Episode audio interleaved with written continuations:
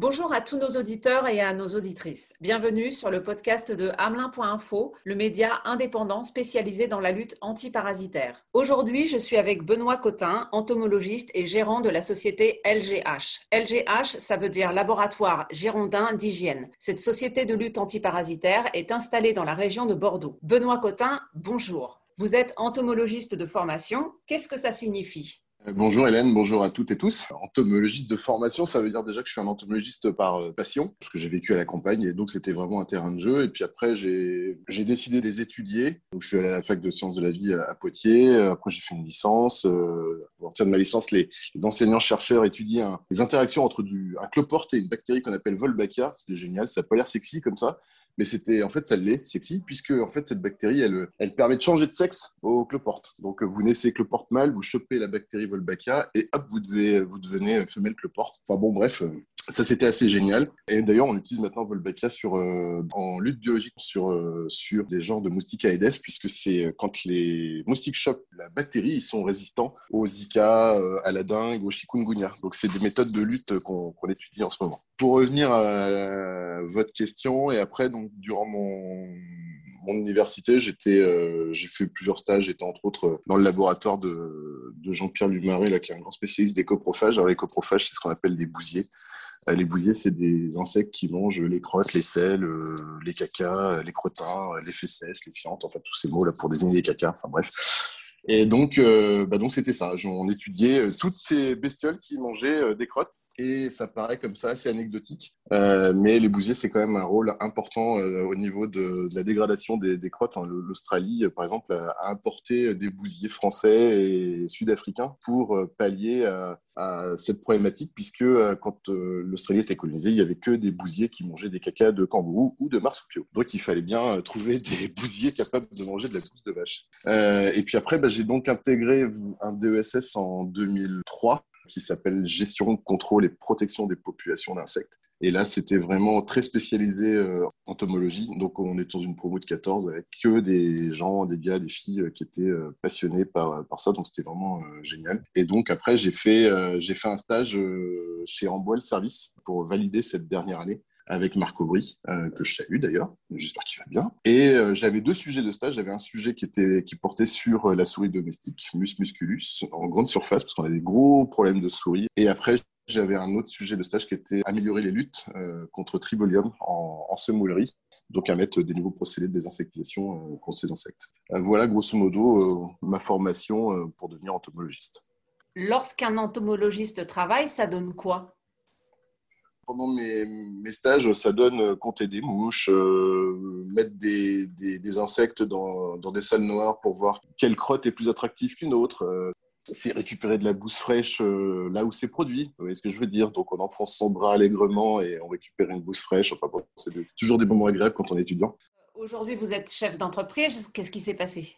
Quand je, je, suis sorti de, de formation avec, mon, avec mon DESS, là j'ai intégré quand même une une société qui s'appelle Hygiène Habitat en, région parisienne. Et là, euh, mon, cursus d'entomologiste, ça m'a ça me servait 1% de mon temps. Hein. Donc là, j'ai été formé, euh, enfin, j'ai intégré une équipe euh, sous la direction de deux personnes qui s'appellent Marc Escu et Gilles Messian, que je salue aussi d'ailleurs. Et là, j'ai appris le métier de technicien, j'ai appris qu'on voyait qu'il y avait beaucoup de difficultés quand même à avoir des choses communes entre chaque technicien. j'ai appris la partie commerciale, j'ai appris la partie administrative en écrivant des procédures, en faisant un document unique. Enfin voilà, j'ai entomologie, c'était ça m'a permis d'avoir une, une méthode de travail et pour ne se servir après de toutes ces connaissances qui est à peu près 1% de mon temps.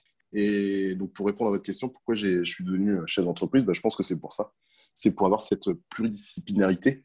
Et après, voilà, après, ce, après avoir acquis cette expérience au sein d'Hygiène Habitat pendant six ans, ça me semblait un peu logique de, de démarrer une nouvelle aventure, euh, une nouvelle aventure. Et donc ça a été ça a été Bordeaux qui a été choisi euh, puisque Bordeaux je connaissais personne.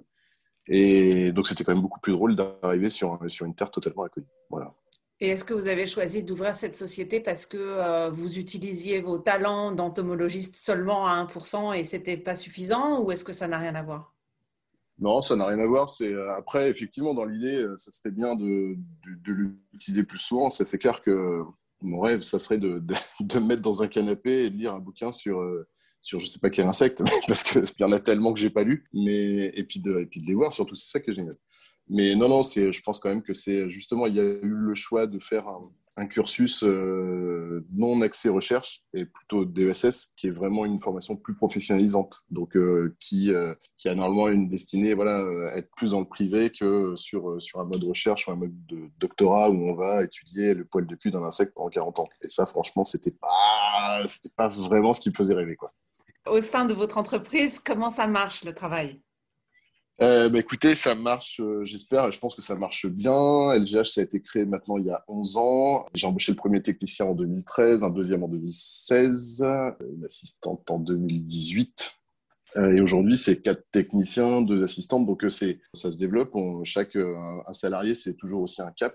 ça veut dire qu'il faut chaque fois se remettre en cause. C'est des transmissions d'informations, c'est des, nouveaux postes, c'est tout ça mais il y, a, vraiment plein de choses à faire encore. C'est ça qui est, c'est ça qui est génial. Donc, comment ça marche le travail? Ça marche bien. Et je pense qu'il y a encore plein, plein de trucs à faire. Et d'ailleurs, j'en profite parce qu'on est nul en commercial. Et donc, on recherche un commercial. Et donc, si quelqu'un est intéressé, il peut évidemment nous envoyer son CV à info.labogh.fr ou passer boire un café comme il veut. Hein, il n'y a pas de problème. Euh, mais on le recevra avec un grand plaisir. Vraiment, LGH, son point faible aujourd'hui, c'est entre autres, c'est son activité commerciale qui est à peu près égale à zéro. C'est dans le cadre de votre entreprise, qu'est-ce que vous trouvez le plus dur? Ce que je trouve le plus dur, et c'est ça qui, est, top, c'est quand on reçoit euh, un insecte que j'ai jamais vu et qu'il faut déterminer ce que c'est. Et ben franchement, des fois, euh, j'en chie et j'en suis content.